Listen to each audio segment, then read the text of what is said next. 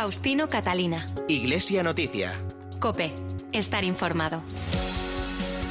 Saludos amigos, muy buenos días. Son las ocho y media de la mañana de este domingo 31 de enero de 2021 y este es el momento de comenzar esta cita semanal en la cadena COPE con la actualidad religiosa en Iglesia Noticias. Será media hora de información hasta las nueve de la mañana en que llegará la transmisión de la Santa Misa. Hoy hacemos este programa con Cinta Molina en el control de sonido y Nacho de Gamón en la producción y con estos titulares.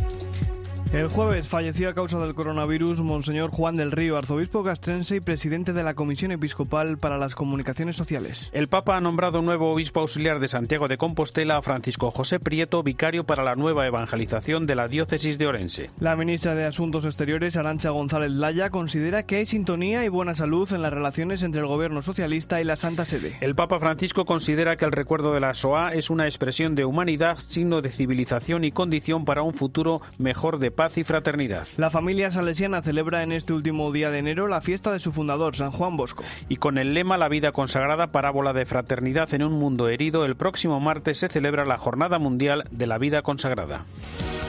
Faustino Catalina. Iglesia Noticia. Cope. Estar informado. Comenzamos el informativo de hoy recordando el fallecimiento el jueves y a causa del coronavirus de Monseñor Juan del Río, arzobispo castrense y presidente de la Comisión Episcopal para las Comunicaciones Sociales, una semana después de ser ingresado en el Hospital Central de la Defensa Gómez Ulla de Madrid. Recordamos que había nacido en Ayamonte hace 73 años, se licenció en Teología Dogmática en la Universidad Gregoriana y desarrolló su ministerio episcopal en Sevilla hasta que en el año 2000 fue nombrado obispo de Asidonia Jerez y ocho años más tarde arzobispo castrense. Fue miembro del Comité Ejecutivo de la Conferencia Episcopal y estuvo ligado por su condición de periodista a la Comisión para las Comunicaciones Sociales que volvió a presidir de nuevo desde el pasado mes de marzo. La Iglesia no es un poder contra otro poder. Nosotros tenemos que comunicar lo que palpamos en la calle. Es que hay, esta Iglesia tiene mucha vida, por mucho que la quieran ocultar, ¿no? Entonces la comunicación tiene que ser muy transparente, natural, sencilla, no ayudar a tensar más el tejido social español ni el tejido intra de la Iglesia, es decir, el tejido católico, busca siempre lo que más nos une que lo que nos separa. Y la comunicación de hoy tiene que ser firme en lo esencial, que es la defensa de la verdad, la defensa de los derechos humanos, la defensa de la dignidad de la persona, de los más inocentes, de aquellos que no tienen voz. Por lo tanto, yo soy el servidor de vosotros soy el primer servidor de los profesionales de la comunicación eh, cristiano y no cristiano también. Aquel que llame mi puerta siempre la va a tener abierta. Los reyes de España enviaron un telegrama de condolencias al Papa Francisco en el que aseguran haber sentido mucho el fallecimiento del prelado, al tiempo que recuerdan su gran humanidad, sus profundos valores y su servicio al arzobispado castrense y a las Fuerzas Armadas de España, así como su cercanía con toda la familia real. También la ministra de Defensa, Margarita Robles, recordó al arzobispo fallecido. Me encuentro profundamente conmocionada, como todas las Fuerzas Armadas, con el fallecimiento de nuestro arzobispo, don Juan del Río. De hecho, acabo de llegar del Hospital Gómezulla, donde él ha fallecido, de presentarles nuestro respeto, mi cariño, mi reconocimiento y estoy segura de que desde arriba nos va a seguir protegiendo a todos. Era un hombre que todos admirábamos, que todos queríamos, que siempre tenía una palabra de aliento que siempre tenía una sonrisa. Don Juan, le queríamos, le vamos a echar de menos y sabemos que desde arriba nos seguirá ayudando. El Papa Francisco ha nombrado a Francisco José Prieto nuevo obispo auxiliar de Santiago de Compostela. Doctor en teología patrística y teología bíblica, nació hace 52 años en Orense, diócesis en la que ha desarrollado su ministerio pastoral, actualmente como vicario episcopal para la nueva evangelización. Es además miembro de la Comisión Teológica Asesora de la Conferencia Episcopal y de la Asociación Bíblica Española. Nos amplía la información desde Copia Orense Amelia González. La Catedral de Santiago acogerá el sábado 10 de abril la ordenación episcopal del sacerdote orensano Francisco José Prieto Fernández como obispo auxiliar de la Archidiócesis de Santiago de Compostela. El obispo de Ourense, Leonardo Lemos Montanet, hacía pública la noticia en una rueda de prensa en la que expresaba su dolor por perder a uno de los buenos colaboradores con los que ha contado en los ocho años que lleva en esta diócesis.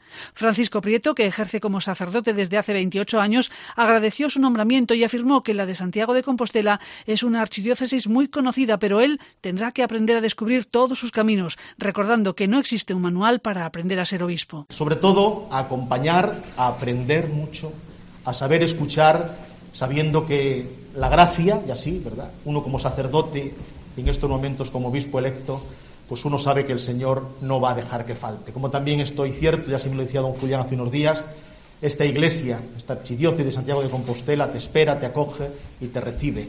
Uno tiene que aprender muchas cosas cada día y aprender a ser obispo, les puedo decir, les aseguro, que creo que no hay un manual para ello, hay que aprenderlo día a día. Francisco Prieto nació en Ourense en 1968. Es doctor en teología patrística, vicario parroquial en San Pío X y desde agosto de 2012 vicario episcopal para la nueva evangelización en la diócesis de Ourense y desde ayer obispo auxiliar electo de la archidiócesis compostelana. La ministra de Asuntos Exteriores Arancha González Laya considera que las relaciones entre el gobierno socialista y la Santa Sede gozan de buena salud y que existe una gran sintonía en estos momentos hay una gran sintonía porque hay una serie de cuestiones eh, sobre las cuales España y la Santa Sede eh, tienen la misma sensibilidad, desde la lucha eh, contra el cambio climático y la protección del medio ambiente y de la biodiversidad, un tema al que el Santo Padre le ha dedicado enormes esfuerzos y que evidentemente concuerda con los esfuerzos del Gobierno de España, pero yo diría más allá del Gobierno de España, de España como país en todos sus ingredientes, con una gran complicidad de sociedad civil y de empresas por impulsar la descarbonización, con eh, el impulso a la protección y promoción de los derechos humanos, con la lucha contra las desigualdades en el centro de la agenda económica. Durante su participación en el foro Nueva Economía, la ministra reiteró la sensibilidad del Gobierno en cuestiones como la educación o la práctica religiosa. Creo que hay una gran sintonía, eh, una gran sintonía en lo fundamental y, evidentemente, esa gran sintonía también se traduce en cuestiones más próximas a nuestro país, como son las relaciones más específicas eh, entre, eh, entre, la Santa Sede y España en lo relativo, en cuestiones más eh, relativas a, educación en nuestro país o, cuestiones más cercanas a, la práctica religiosa, donde también hay sintonía y se trata con toda naturalidad y, con, y con el respeto que las relaciones se merecen. El cardenal arzobispo de Barcelona, Juan José Omella, ha hecho una llamada a los partidos al respeto y a evitar la confrontación en la campaña electoral de las elecciones catalanas. Y hay que evitar la confrontación. Sobre todo, no los ataques personales. Yo creo que eso es muy importante. Tiene que vender su, proyecto con mucha ilusión y con muchas ganas, pero evitar el que nos enfrentemos unos contra otros. Cada uno tiene su sensibilidad y luego el que gana, que eso es muy importante, que sepa que trabaja para todos. Más cosas en Iglesia Noticia. El Gobierno Autonómico de La Rioja ha decidido de forma unilateral rescindir el convenio vigente con la diócesis de Calahorra, La Calzada y Logroño. Afecta a la asignatura de religión que ve reducido su horario, los cursos de formación y la sustitución del profesorado. Cope Logroño, Rocío Ruiz. La diócesis de Calahorra y la calzada Logroño lamenta que el gobierno de La Rioja no tenga interés por la enseñanza de religión en los colegios. A través de un comunicado, la Iglesia de La Rioja ha explicado que la Consejería de Educación ha roto de manera unilateral el convenio de cooperación sobre la enseñanza de la religión en los centros docentes no universitarios. La diócesis de La Rioja manifiesta así su extrañeza ante el hecho de que, sin finalizar la última prórroga prevista para el año 2022, la Consejería de Educación del Gobierno de La Rioja les comunicara el pasado día 19 de enero la extinción inmediata del convenio, sin previa reunión de la Comisión de Seguimiento Bilateral para su revisión o adaptación. Así que, con esta situación sobre la mesa, la Iglesia ha querido preguntar directamente a la Consejería de Educación sobre cuál es su voluntad de renegociación del convenio. La Consejería de Educación del Gobierno de La Rioja ha contestado que no está entre sus prioridades el renegociarlo. El arzobispo de Madrid ha pedido una solución urgente al problema humanitario de la Cañada Real. Pide a las distintas administraciones y a la empresa que suministra la electricidad que acaben con un problema humanitario de primer orden sin escudarse en la complejidad legal de esta situación. Javier Alonso es el presidente de la Comisión Diocesana de Justicia y Paz. Nadie puede escudarse en la complejidad legal de esta situación, sobre todo porque viene provocada en gran medida por la falta de actuaciones de todo tipo y la inhibición durante mucho tiempo, sumadas a la despreocupación de la sociedad hacia personas y situaciones que lamentablemente no marcan nuestras agendas. No podemos asistir a un continuo rebote de responsabilidades entre unos y otros, sin hacer nada eficaz y coordinado para acabar con esta situación insostenible, agravada por la falta de luz y el duro invierno que soportan cientos de niños y de personas vulnerables. Ojalá que quienes tienen la responsabilidad en la solución no hagan oídos sordos al clamor de este informe, que recoge con objetividad el inmenso dolor del vecindario de la Cañada y de todas las entidades que solidariamente les apoyan. Los pobres no pueden seguir esperando. Oramos intensamente por ellos y en su grito reconocemos que conocer a Dios es practicar la justicia. La Vicaría para la Pastoral Caritativa y Social de la Diócesis de Getafe ha presentado un documento sobre la creciente vulnerabilidad de las familias por la pandemia, la evolución de la pobreza, el paro o la inmigración. Uno de sus autores es el sociólogo Andrés Aganzo. Cuando se habla de cambio de modelo de producción y consumo, tenemos que hablar justamente del cuidado de la naturaleza con todo lo que significa esa transformación de empleos, cuidado de las personas, en lo que significa también lo que ha evidenciado la pandemia con más intensidad, y luego dignificación del trabajo. Y al mismo tiempo con la categoría también que viene eh, lanzando el Papa Francisco en torno a lo que es la diversidad de personas que nos encontramos de distintas culturas, de distintas creencias, con lo cual hay un trabajo ahí de crear comunidad. Y desde ese punto de vista, la Iglesia, que es rica en todo lo que son mensajes de carácter comunitario, de carácter fraterno, tiene un papel importantísimo, pero significa también un papel de salir de las sacristías, salir de las bibliotecas y meterse en los charcos que hoy día de lo que está debatiéndose la gente y los hogares en estos momentos en este tiempo de crisis. Faustino Catalina. Iglesia Noticia. Cope. Estar informado. Último domingo de enero, Jornada Mundial de los Leprosos. Cada año esta enfermedad afecta a más de 200.000 personas. 20 euros pueden curar a un leproso. Ayúdanos a terminar para siempre con la lepra. Envía tu donativo a la Asociación Amigos de los Leprosos Raúl Fulero, calle Marqués de Santana 20, 28004 Madrid. Teléfono 91 531 5300. Hoy la lepra tiene curación. Necesitamos tu ayuda. Da like a los comedores y a los roperos sociales. Da like a ayudar a las familias en riesgo de exclusión y a todo lo que tu parroquia hace por los demás. Si te gusta su labor, apóyala con un donativo en donoamiiglesia.es y como siempre, ella se encargará de hacérselo llegar a los que más lo necesitan. Con el Santander, llenemos el barrio de likes. Iglesia Noticia. Cope. Estar informado. En Iglesia Noticia nos acercamos ahora en la información internacional hasta el Vaticano, donde la semana comenzó con la ausencia del Papa en algunos actos previstos a causa de un ataque de ciática, como en las vísperas de la fiesta de la conversión de San Pablo, aunque sí asistió al funeral por su médico personal. Ampliamos la información con la crónica de la corresponsal de la cadena COPE en Roma, Eva Fernández. Buenos días. Buenos días. Sí, el Papa arrancaba la semana procurando hacer reposo para mejorar su dolor de espalda y por este motivo fue el cardenal Kurt Koch, presidente del Pontificio Consejo para la Promoción de la Unidad de los Cristianos, quien presidió la celebración de las segundas vísperas como conclusión de la semana de oración por la unidad de los cristianos. El cardenal leyó la humilía preparada por el Santo Padre en la que recordaba la importancia de permanecer en Jesús para conseguir la unidad mantener la estabilidad y evitar fragmentarse por dentro. El Papa aconsejaba la oración personal y la adoración para poner en el corazón del Señor todas nuestras esperanzas y temores, alegrías y penas. De esta manera, aseguraba, nuestra existencia toma vida, como el sarmiento toma savia del tronco. Y a pesar del ataque de ciática, el pasado martes Francisco quiso estar presente como un fiel más en el funeral de su médico personal, Fabrizio Soccorsi.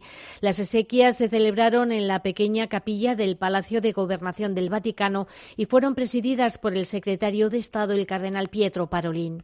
El pasado domingo, en la fiesta de San Francisco de Sales, se publicó el mensaje del Papa para la Jornada Mundial de las Comunicaciones Sociales con unas claves que nos comenta desde Roma Antonio Pelayo. Buenos días.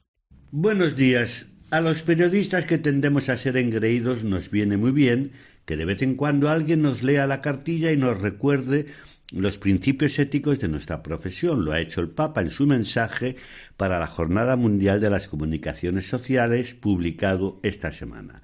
Es un mensaje realista y nada halagador que desarrolla el lema de la jornada Ven y lo verás, las palabras que Jesús dirige a los discípulos que quieren conocerle después del bautismo en el Jordán. El Papa enumera algunos de los peligros de una información cada vez menos capaz de captar la verdad de las cosas y la vida de las personas, porque los periodistas no estamos dispuestos a desgastar las suelas de sus zapatos para encontrar a las personas, buscar historias y verificar las situaciones. Un periodismo, diríamos, de mesa, de ordenador, sin contacto con la realidad, sin salir nunca a la calle instalado en la comodidad y en los prejuicios. En la preciosa oración con la que concluye el mensaje se nos invita a ir y ver, a escuchar, a no sacar conclusiones apresuradas, a ir donde nadie quiere ir, a no dejarnos distraer por lo superficial, a distinguir entre las apariencias engañosas y la verdad, a tener la honestidad de contar lo que hemos visto. Se trata de un vademecum necesario para el periodista en general, pero más aún para quien ejerce esta profesión siendo o llamándose cristiano, lo fue el beato Manuel Lozano, el periodista jienense más conocido como Lolo, a quien Francisco pone como ejemplo en el primer párrafo de este bello mensaje. Mensaje que no ha podido leer Juan del Río, el arzobispo castrense recientemente fallecido, que era además presidente de la Comisión Episcopal de Medios de Comunicación Social, un gran prelado, un amigo para muchos entre los que me encuentro y que lloramos su pérdida como la de un hermano. Dios la habrá cogido ya en su reino. Desde Roma les ha hablado Antonio Pelayo. Gracias, Antonio. Seguimos en el Vaticano con la apertura del año judicial en el Tribunal de la Rota, también con la audiencia general del miércoles en la que el Papa recordó el aniversario de la memoria del Holocausto. En su tradicional audiencia al Tribunal de la Rota romana con motivo de la inauguración del año judicial, el Papa centró su discurso un año más en las nulidades matrimoniales, concretamente en la atención pastoral a los hijos, pidiendo a los obispos de todo el mundo que se esfuercen en el servicio de tutela, cuidado y acompañamiento espiritual del cónyuge abandonado y, en su caso de los hijos, que sufren las decisiones de la nulidad, con independencia de que sean justas y legítimas. Aunque el Papa no ha sugerido ningún cambio en las leyes, sí les ha recordado que los trámites para el reconocimiento de los casos de nulidad sean más accesibles y ágiles y a poder ser completamente gratuitos. Ha sido una semana llena de mensajes porque el mismo día en el que se conmemoraba a las víctimas del Holocausto en homenaje a la liberación de Auschwitz, en la audiencia general Francisco subrayó la importancia del recuerdo. Recordar es una expresión de humanidad, es condición para un futuro mejor de paz y de fraternidad. Es estar atentos porque esto podría suceder otra vez, comenzando por esas propuestas ideológicas que se inician queriendo salvar un pueblo y terminan destruyendo al pueblo y a la humanidad. Estad atentos a cómo ha comenzado este camino de muerte, de exterminio, de brutalidad. Y el pasado viernes el Papa hizo público su mensaje para la Jornada Mundial de las Misiones, que se celebrará el próximo domingo 17 de octubre y que tiene como lema No podemos dejar de hablar de lo que hemos visto y oído. En el texto, el pontífice recuerda que hoy más que nunca, en medio de la pandemia, la Iglesia necesita personas que sean capaces de vivir su vocación como una verdadera historia de amor y de entrega en las periferias del mundo y agradece a los misioneros que hayan dejado todo por acercar el Evangelio a quienes más lo necesitan. Recordamos por último, Eva, el mensaje enviado por el cardenal secretario de Estado, Pietro Parolín, a la cumbre del clima y la fiesta que celebró el pasado viernes el Colegio Español de Roma. En el mensaje enviado a los jefes de Estado que han participado en esta reunión virtual junto a expertos en cuestiones climáticas, el cardenal Pietro Parolín pidió durante su intervención que la transición hacia una reducción de las emisiones de gases de efecto invernadero se haga verdaderamente efectiva cambiando los patrones de consumo educación y estilos de vida. Y todo subrayaba en un contexto de ética, equidad y justicia social, porque hay que comprometerse a promover un nuevo modelo de desarrollo para luchar contra el cambio climático y contra la pobreza. Y efectivamente, a pesar de la pandemia, el Pontificio Colegio Español de San José no ha interrumpido la formación de los sacerdotes que perfeccionan sus estudios en la ciudad eterna. El pasado viernes, esta institución, fundada en 1892, presididos por el beato Manuel Domingo Isol, fundador también de la Hermandad de Sacerdotes Operarios Diocesanos, celebró la fiesta del beato con una misa presidida por Carlos Comendador, secretario general de la Hermandad. La ceremonia fue concelebrada por los 56 sacerdotes que se encuentran ahora en el colegio, conviviendo y estudiando en medio de un protocolo que garantiza su seguridad de cara a la COVID. Javier Malo es el vicerrector y ecónomo del colegio. Don Manuel, o Mosensol como nos gusta llamarlo, pues fue un cura de Tortosa sin más, que estaba convencido de que tener buenos y santos sacerdotes era la pieza clave para tener también buenos cristianos y renovar continuamente la vida de la Iglesia.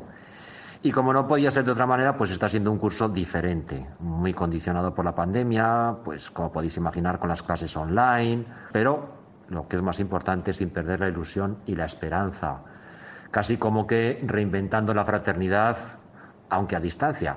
Pues desde Roma, un abrazo y, y que el Beato Manuel Domingo y Sol pues haga crecer también con su intercesión las vocaciones al sacerdocio en nuestra querida España. No olvidemos que por este colegio han pasado ya cerca de 3.600 sacerdotes. En los últimos días, dos de sus alumnos recién ordenados han celebrado su primera misa en el colegio. Son el sacerdote Di Chai de la diócesis de Shaoxian en China y Manuel Antonio Bernabé de la diócesis de Orihuela, Alicante. Paralelamente, la casa de San Juan de Ávila está preparada y acondicionada, guardando también todos los protocolos de seguridad requeridos por la pandemia para continuar recibiendo a los peregrinos que viajan a Roma y buscan un lugar familiar y acogedor para alojarse. Gracias, Eva. Ante la imposibilidad de hacerlo de forma presencial, el Santuario de Fátima ha organizado un retiro en línea previo a la próxima celebración de la festividad de la Virgen de Fátima. Corresponsal en Lisboa, Begoña Íñiguez. Buenos días. Muy buenos días, Faustino. El Santuario Mariano de Fátima ha decidido organizar para todos los peregrinos que lo deseen un retiro online que se celebrará el 12 y el 13 de febrero próximos a través de la plataforma digital Zoom. Se dividirá en seminarios de oración que contarán cada uno con un máximo de 40 personas y se ha denominado De la Gruta al Cielo, Habita el Corazón y Ábrelo al Otro. El objetivo, como indica el santuario portugués en comunicado, es que Fátima siga siendo un espacio privilegiado de oración para encontrar a Dios a pesar del confinamiento que vive Portugal desde el 15 de enero y la suspensión de las misas presenciales en todo el país debido al dramático aumento de fallecidos y de nuevos positivos de COVID desde que comenzó el año. En el seminario, que será gratuito, podrá participar cualquier persona de dentro y de fuera de Portugal, siempre y cuando se haya inscrito previamente en la página web del Santuario de Fátima, donde se encuentra detallado el programa. Y para terminar con la actualidad de la Iglesia en Portugal, nada mejor que hacerlo con el himno de la próxima Jornada Mundial de la Juventud, que se celebrará en Lisboa en 2023 y que ha sido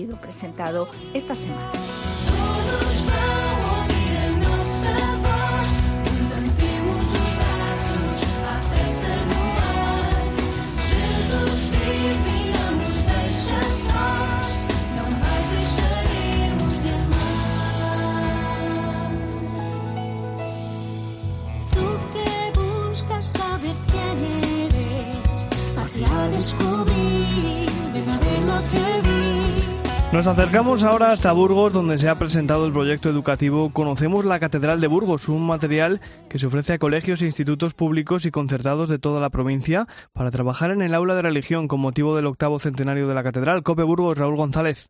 En este proyecto han participado 37 profesores de religión de Burgos con el objetivo de acercar a los alumnos en colegios e institutos de toda la provincia todo lo relacionado con la Catedral de Burgos con motivo de su octavo centenario. Está dividido en cuatro volúmenes en función de la etapa educativa de los alumnos para que puedan conocer el templo desde el punto de vista arquitectónico, cultural, litúrgico y social. Pilar Alonso, profesora de Historia del Arte de la Universidad de Burgos, ha coordinado el proyecto. El contenido es monográfico sobre el significado de la Catedral de Burgos y especialmente, aunque se puede abordar desde muchos puntos de vista, se ha querido hacer énfasis en el punto de vista religioso, es decir, cómo la fe se ha materializado en el arte y a su vez el arte sirve para mover a la devoción y a la evangelización. Cuenta con otros recursos digitales, entre los que sobresale una visita virtual a la catedral sin moverse del aula, así lo explica el gerente de la editorial PPC, Francisco Javier Navarro. En la plataforma virtual no solo están los visores de los cuadernos, sino que además se encuentran otro tipo de recursos, como pueden ser la guía didáctica de los profesores, donde se hacen distintas propuestas de itinerarios para trabajar cada cuaderno de forma flexible. Y como colofón al proyecto es la realización de la visita virtual de la catedral. El arzobispo de Burgos, don Mario Iceta, se ha mostrado sorprendido por esta propuesta que ha definido como pionera en todo el país. Tan completa, tan variada, diferenciando en edades. Por eso digo que mi sorpresa fue muy grande cuando me encontré con este proyecto, porque me pareció eh, muy original, muy audaz eh, yo no conozco en ninguna catedral y conozco unas cuantas, tanto en España como fuera de España, que haya hecho un proyecto de este tipo. Y por tanto, pienso que es un proyecto pionero en este campo en lo que respecta a las catedrales. En total se han hecho entrega de 31.000 ejemplares con un presupuesto cercano a los 50.000 euros financiados en su totalidad por el grupo Ureta Automóviles.